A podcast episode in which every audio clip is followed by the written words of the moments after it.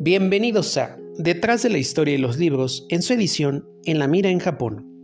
Hoy hablaremos del mismo Japón a través de los viajes, ya que se han abierto las fronteras desde octubre de 2022 debido a la pandemia. Para este tema me acompaña mi querida Lola, esencia japonesa y especialista en viajes hacia este país nipón. Bueno, pues los dejo con la práctica con mi querida Lola.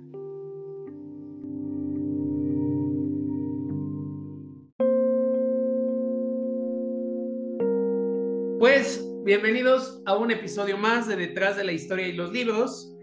Hoy eh, tocamos un tema, vamos a tocar un tema cultural muy eh, distinto a lo que he venido eh, trabajando en estos últimos episodios de historia, de literatura, conociendo algunos también algunos aspectos culturales.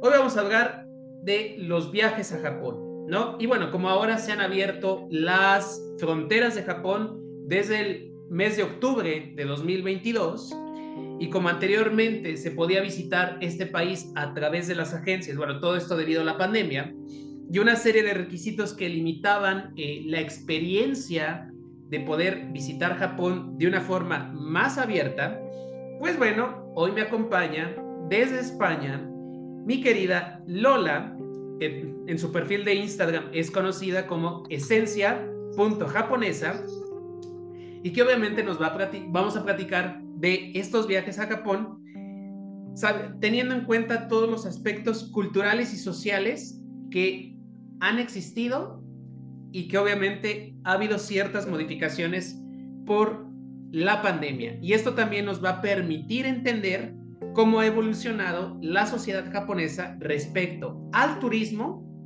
y a los extranjeros.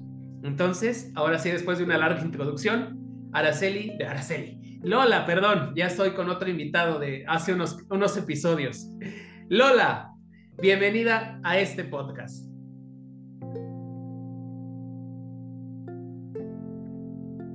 Hola Adrián, muchas gracias y encantada de estar aquí en, tu podcast, eh, preparada para hablar sobre Japón. Pues bueno, comenzando ya con la temática que nos corresponde y antes de entrar a lo que son los viajes, dos preguntas. En primera, ¿por qué decidiste poner el nombre de Esencia Japonesa a tu perfil en la red social de Instagram? Y dos, ¿Cómo fue tu o cuál fue tu primer contacto con la cultura japonesa?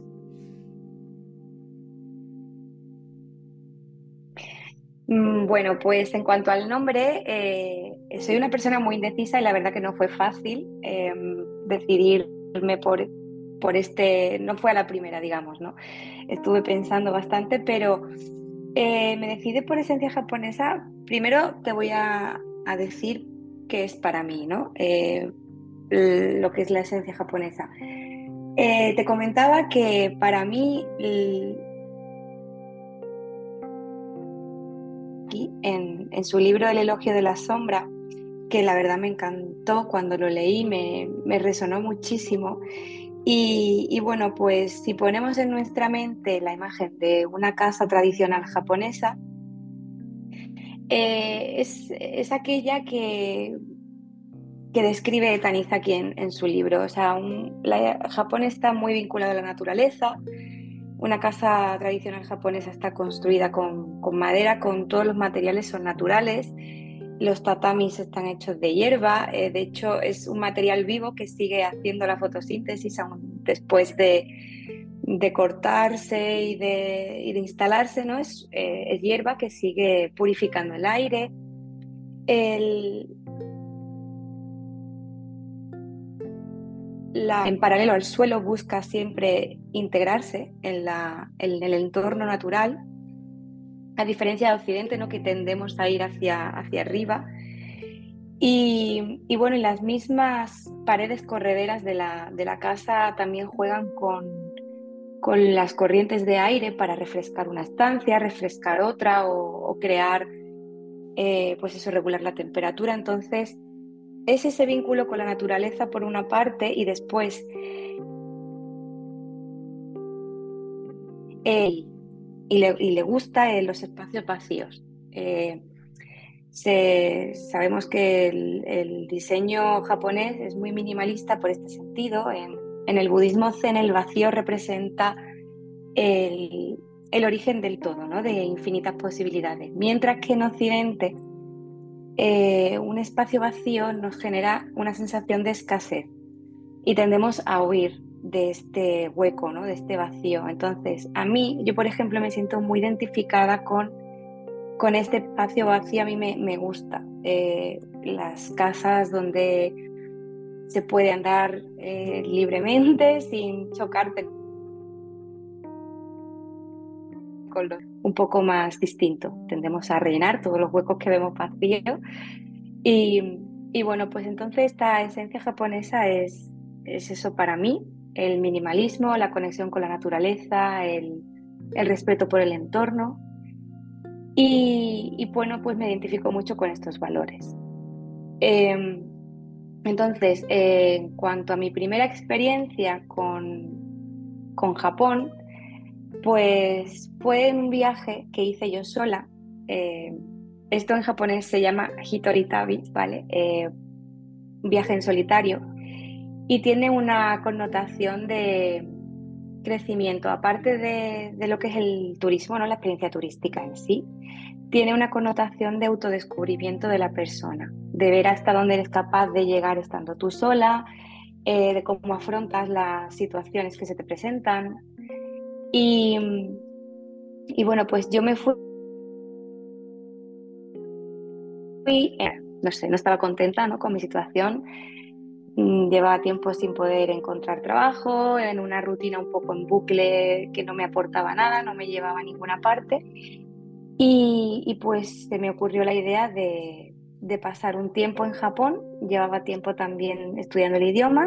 Mm, se me ocurrió que era una buena oportunidad para practicarlo y me fui sola. Y, bueno, pues no es que viviera ninguna situación espiritual en particular. Hablar con diferentes personas allí me hizo aprender muchísimo sobre diferentes formas de ver la vida, sobre pues diferentes circunstancias, ¿no? Y, y me hizo crecer muchísimo y cambiar mucho el esquema de mi de mis valores ¿no? y mi paradigma, la verdad. Ese sí, esa fue mi, mi experiencia en, Japón por primera vez. Muy interesante. Bueno, yo, yo en mi caso pues fue más a través de, de los, de los libros en este caso.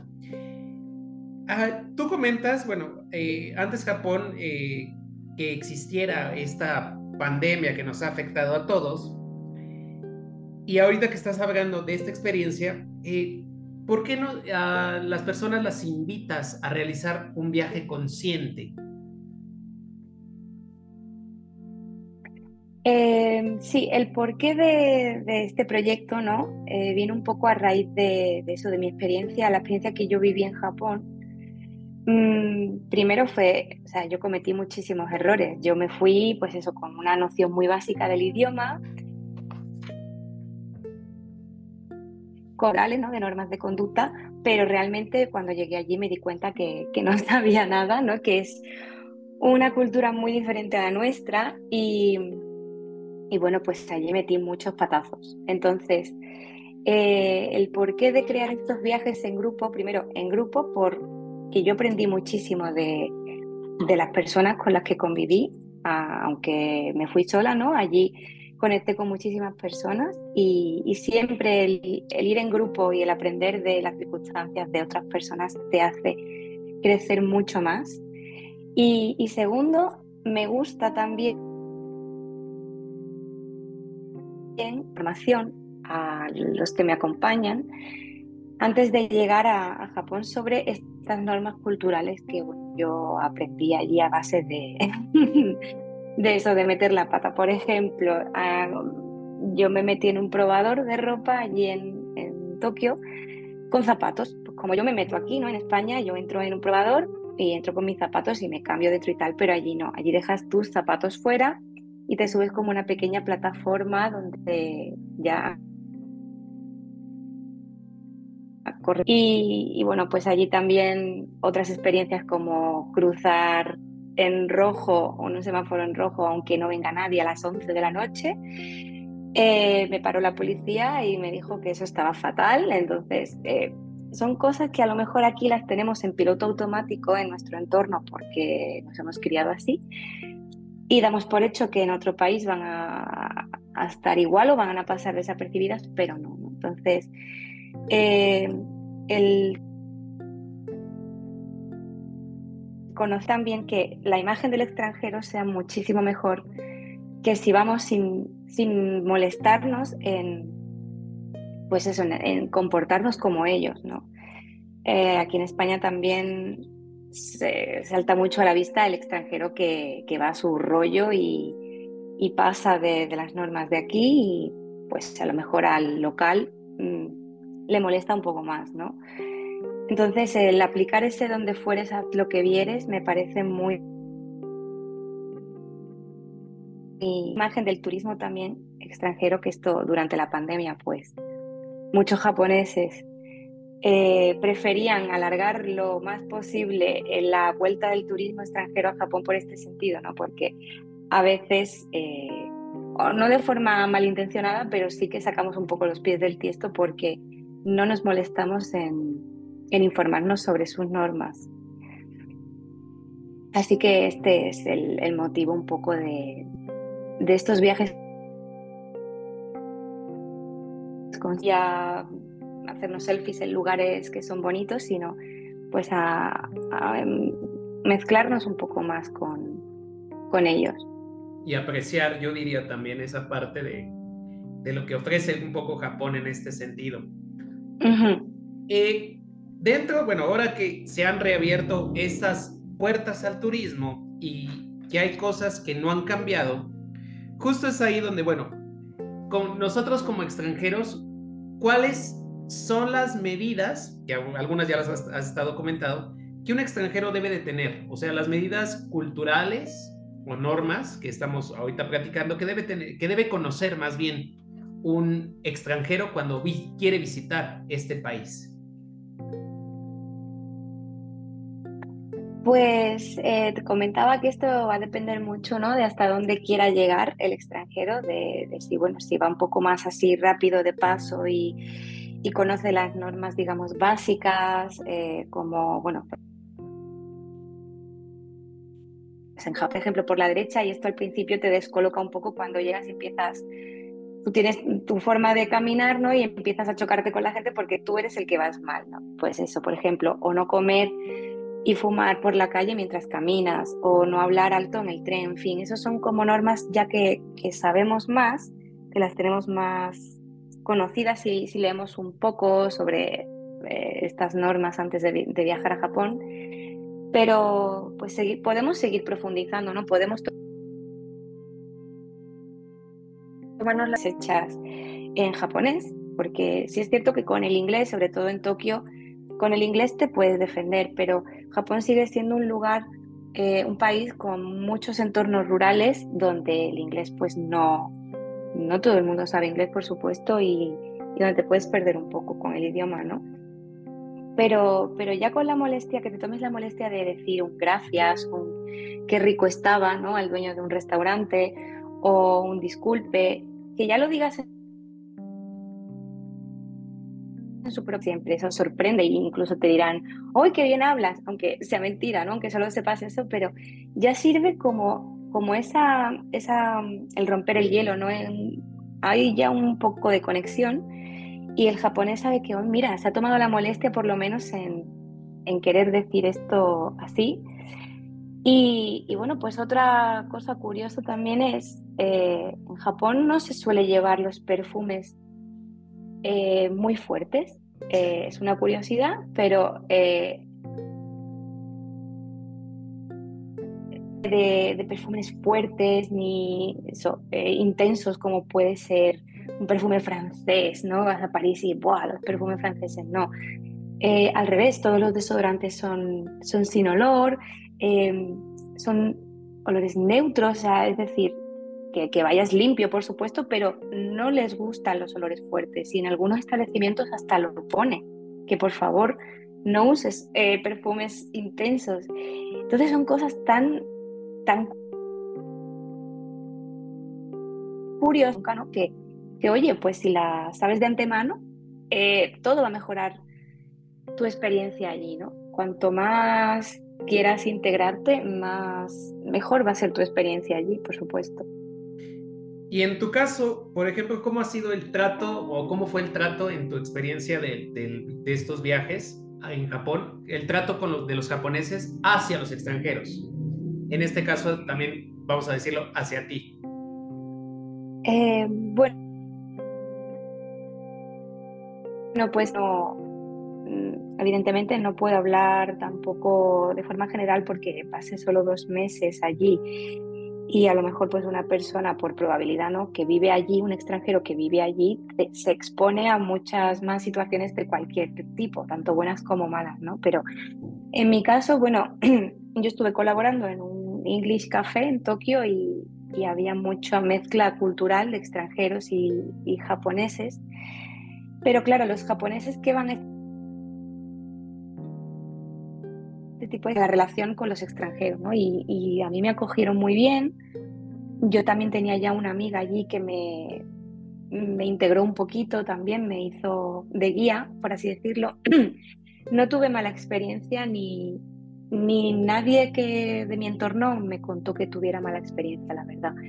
Pero bueno, hay de todo tipo. Eh, como en todas partes, hay personas que, hay japoneses que, que, bueno, que les gusta el turismo extranjero y ahí japoneses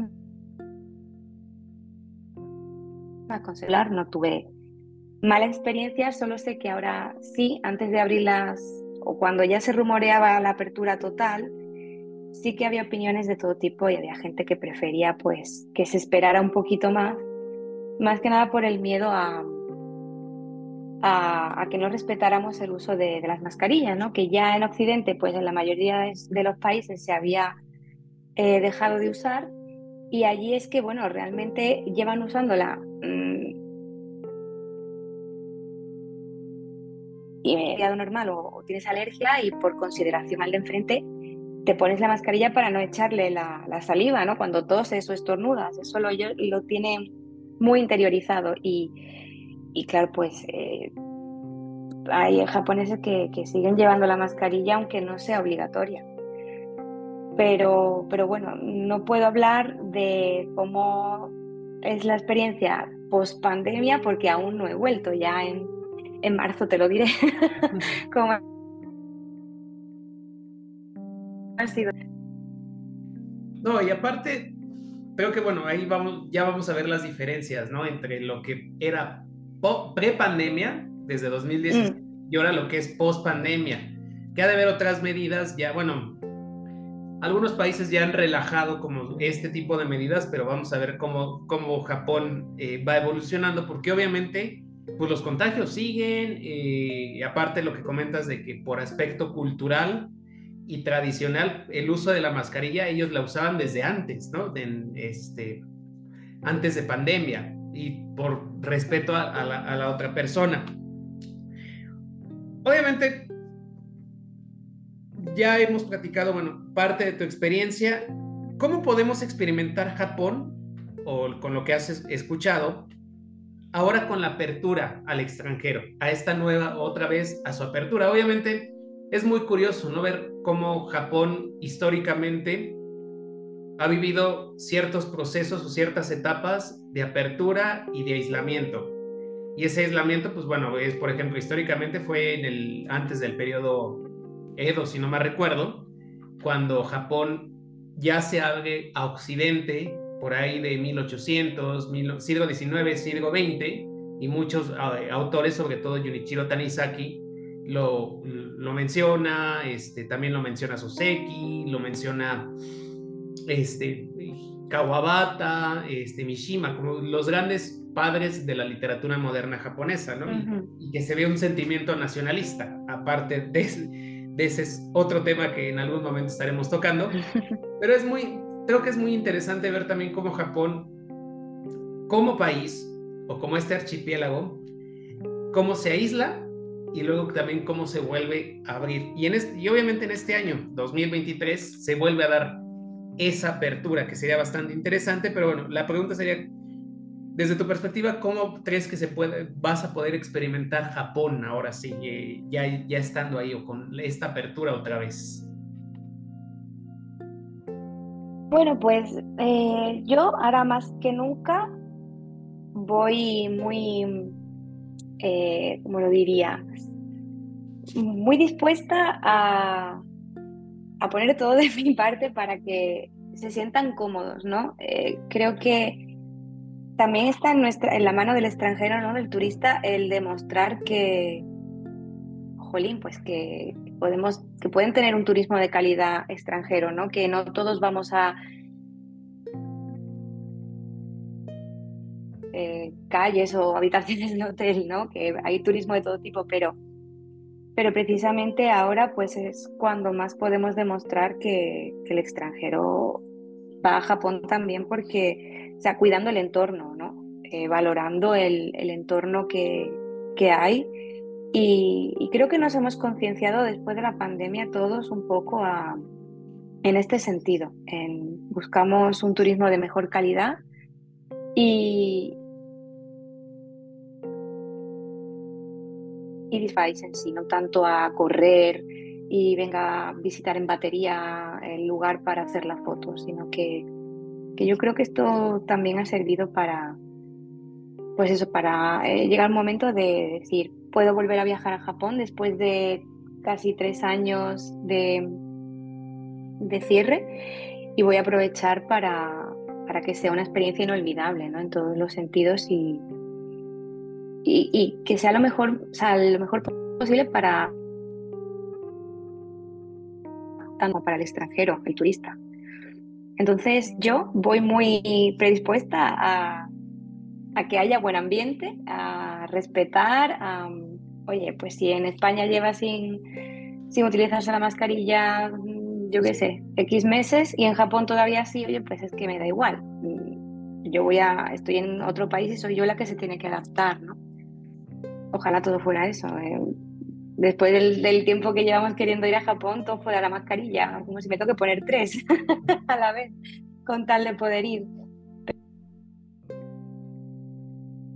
Pero sí, bueno, pues habrá quien le guste vacunarse, habrá quien no, pero si tienes que ir al país vacunado, pues ya está, tienes que ir. Y, y yo creo que sí, que, que no creo que haya mal rollo. Bueno, y con respecto a estos, eh, bueno, lo que se ofreces también de, viajes eh, para no entender, más bien para aprovechar y disfrutar esta esencia natural de Japón. Ahora que en marzo vas a regresar, eh, ¿vas a ir de manera individual como proyecto tuyo o sí ya va a ir un grupo de personas eh, contigo dirigidas, digámoslo así? Eh, bueno, no, el primero, digamos, en grupo de, de los viajes que yo ofrezco será en mayo, si todo va bien. Eh, en marzo voy porque tengo mi luna de miel pendiente desde, 2020 y, bueno, se había quedado ahí en el tintero, entonces la inauguro con la, con la luna de miel, voy con mi marido. Y, y, sí, pero ya será como una avanzadilla, ¿no? también tomaré muchas ideas y, y pues será un poco de toma de contacto también con, con personas que, que, sea, que también hace un montón que no veo. Tengo allí, volver a encontrarme con, con, dos amigas y con gente que ya he conocido por Instagram, ¿no? A raíz del proyecto he, ido conociendo a gente de allí y también habla pues de, del proyecto y, tal, pero bueno, eh, lo que es el primero en sí, en grupo, será en mayo. Y bueno, hablando de que será en mayo, ¿será como este viaje coincidirá con alguna festividad japonesa que, se, bueno, que hay en mayo?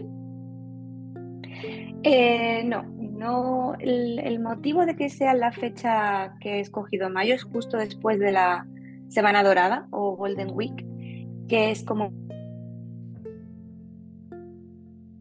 en Japón y es un momento de, de mucho turismo nacional. Los, los, japoneses cogen vacaciones y aprovechan para viajar. Entonces, esto es temporada alta en Japón y yo voy justo con el grupo después, en cuanto ya ha terminado. Y el motivo de evitar estas fechas de clave, igual que en marzo, pues no con el... Yo sí voy, ¿no? En temporada alta con mi marido, pero en grupo intento evitar las temporadas altas para que bueno, pues tranquila, evitando aglomeraciones, evitando precisamente mucha presencia de turismo extranjero y, favorezca la inmersión con el local realmente. No nos encontremos tantas colas o, o eso podamos disfrutar más eh, como, como un local, ¿no? Como alguien que, que vive allí o ese es el motivo por el que mis fechas son, son un poquito alejadas de, la temporada alta. Ok. Y bueno, hablando ya un poco más a profundidad de, esta, de estos viajes, eh, ¿qué es más o menos cómo es el tiempo? O sea, eh, ¿cuántos días se está en estancia, en, no sé si en Tokio, van a otras prefecturas en este caso? ¿Qué lugares más o menos van visitando? Pues Tokio de momento no lo quiero incluir en, los viajes en grupo y me encanta Tokio porque fue donde estuve viviendo dos meses y ya te digo, me, me una mala experiencia en Tokio para nada, pero sí que se aleja un poco del concepto que... Que busca. Que quiero, exacto, que quiero transmitir o que quiero, que busco vivir allí. Eh, busco más el Japón tradicional, eh, rural, mucho paisaje, ¿no? mucha naturaleza. Mm, busco la esencia minimalista y Tokio es de todo menos minimalista. Eh, pero no, sí, por ejemplo, una chica que, está interesada, le gustaría, me ha pedido, dice, mira, eh, si fuera posible, terminar aunque fuera dos días en Tokio para también ver ese contraste, ¿no? vivir ese contraste después de haber estado 16 días como estamos, ¿no? De viaje por un Japón un poco más espiritual, eh, ver ese contraste después en Tokio y ver cómo realmente es compatible la vida en eh, la gran ciudad japoneses se puede también vivir en Tokio, se puede vivir la naturaleza en Tokio porque hay jardines donde realmente llegas a desconectar y llegas a olvidarte de que estás en Tokio. Mm, ves templos pues súper antiguos al lado de un rascacielos, ¿no? Entonces ese contraste yo entiendo que también gusta y, y forma parte también de la esencia de Japón.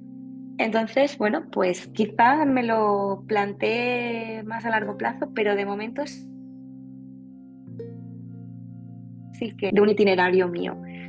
Eh, vivimos mucho Kioto, o sea, pasamos bastante tiempo en Kioto. En el de mayo también iremos a Okinawa, que es también un contraste muy grande con el Japón que estamos acostumbrados, es otro ritmo, otro ambiente, otra, otra, otra mentalidad, por así decirlo. Eh, y por ejemplo, en agosto también hacemos el norte de, Japón, no Hokkaido, pero sí Yamagata, por ejemplo, y, buscamos los tres montes, las tres montañas, en el que están las tres accesibles. Y entonces eso, voy buscando experiencias un poquito más eh, en conexión con la naturaleza y más espirituales. No, y es bastante interesante. Obviamente, a mí sí me gustaría en algún futuro no muy lejano tomar esa experiencia de, la, de conocer un poco más la parte tradicional del Japón, sobre todo mm. eh, Kioto, que es uno de los lugares que, que es creo que maravilloso en el sentido de historia y de cultura, aparte de que es la antigua capital, y es mm. uno de los lugares que tiene como templos muy específicos que también hay que conocer. Bueno, aparte de que, bueno, ya nos has dado como esta breve explicación de los viajes, de la, de la de los consejos para visitar eh, Japón, obviamente, me gustaría como, como saber un poquito, ay, y aquí perdí un poquito la, pregunta, algunos tips que en este caso puede ser que cuando lleguemos a Japón, cuáles serían como las cosas específicas que no debemos cometer, ¿no? O sea, esos errores que no debemos eh, hacer en, en el país nipón.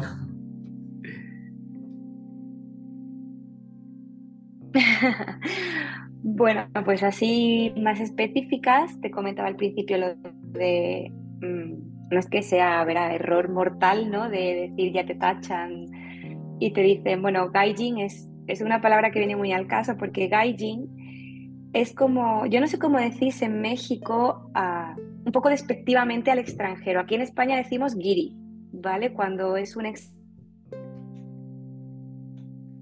extranjero, dices, eso es, extranjero y, además de libro y, lo decimos de forma un poco despectiva, decimos giri, ¿vale? El giri.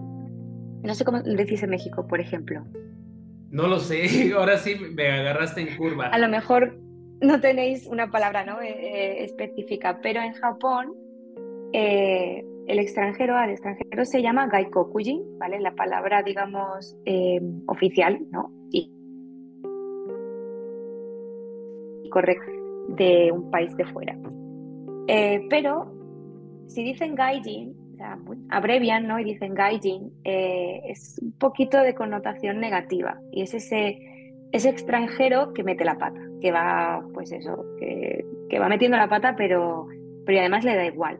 yo soy extranjero, yo estoy aquí y, son errores de eso, de no estar informado, de no, de no, de no molestarte, ¿no? En conocer un poquito de esa cultura.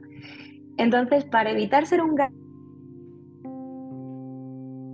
gaijin, pues, pues sí, respetar las colas, eh, andar por la, por la izquierda, no hablar por teléfono en el metro o en el tren, puedes estar con el móvil, puedes escribir por WhatsApp y tal, pero no hablar eh, por teléfono nunca. Aquí en España es horrible, o sea, tú te montas en un tren y, te estás enterando de la conversación de, la persona del último vagón, o sea, increíble. Em, eh, ¿Qué más? Em, bueno, que caminas, hay espacios donde te puedes sentar y, comer o espacios donde puedes fumar, parar a fumar están indicados, pero caminando no, nunca. Mm, en España, por ejemplo, no, ya cada vez menos, ¿no? Pero sigue siendo algo bien visto dejar propina. En, en, Japón no. En Japón no se dejan propinas. De hecho, el camarero volverá corriendo a darte la propina si, si dejas dinero en la mesa. Grande, por ejemplo, eso ya es un poquito más exagerado, ¿no? Pero sí, eh, no usar olores fuertes, no usar perfumes muy intensos. Y, bueno, pues yo para ir un poquito más allá sí que aprendería por lo menos gracias, eh, disculpe y, gracias por la comida o, qué rico estaba eh, en japonés. Eso sí, sí que no cuesta nada, son tres tonterías y...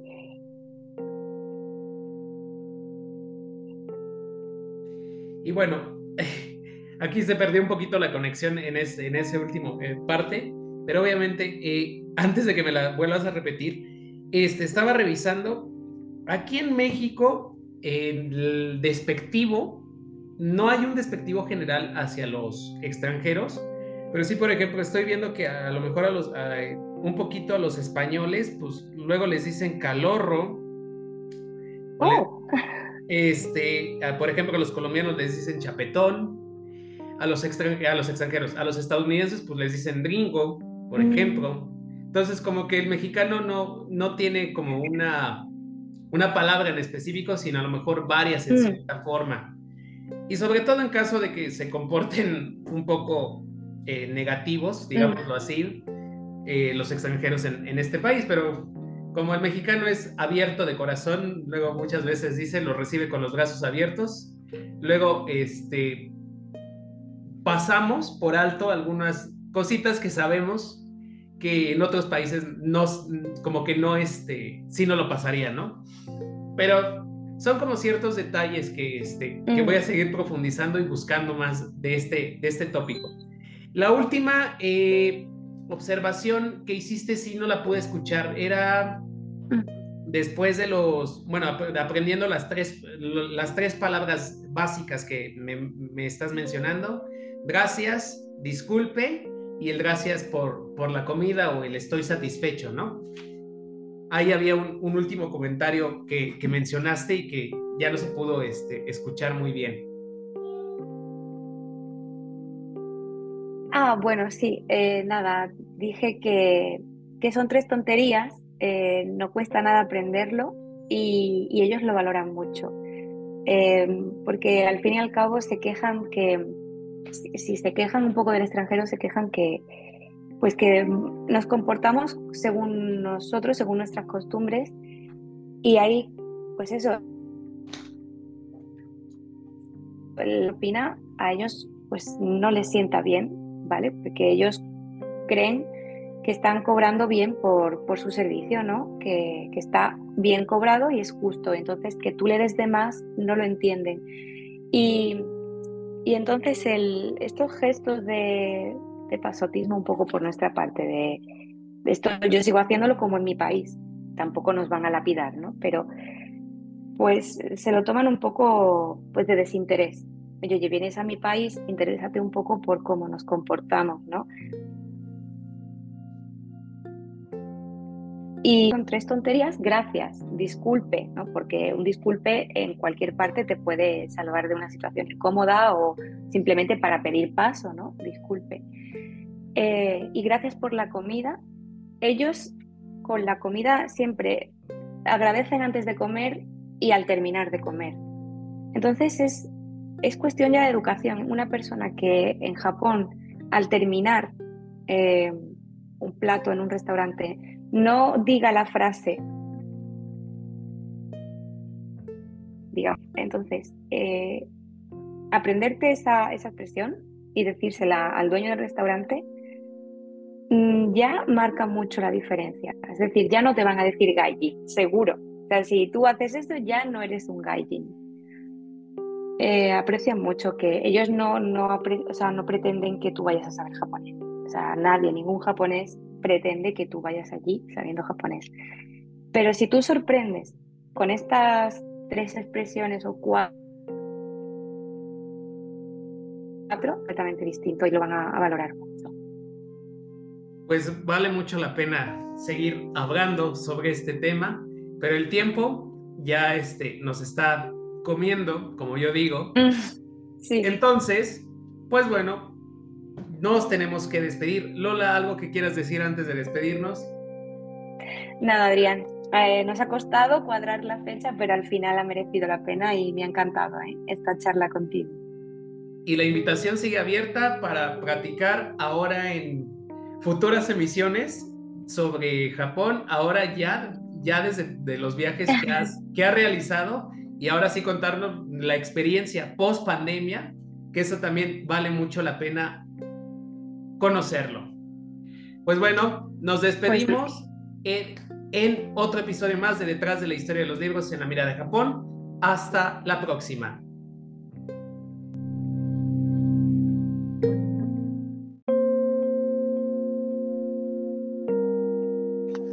Es así como terminamos otro episodio más de Detrás de la Historia y los Libros, en su edición En la Mira en Japón, agradezco a Lola, de Esencia Japonesa, por haber hecho de esta práctica algo muy interesante y extraordinario para conocer más Japón a través de sus viajes.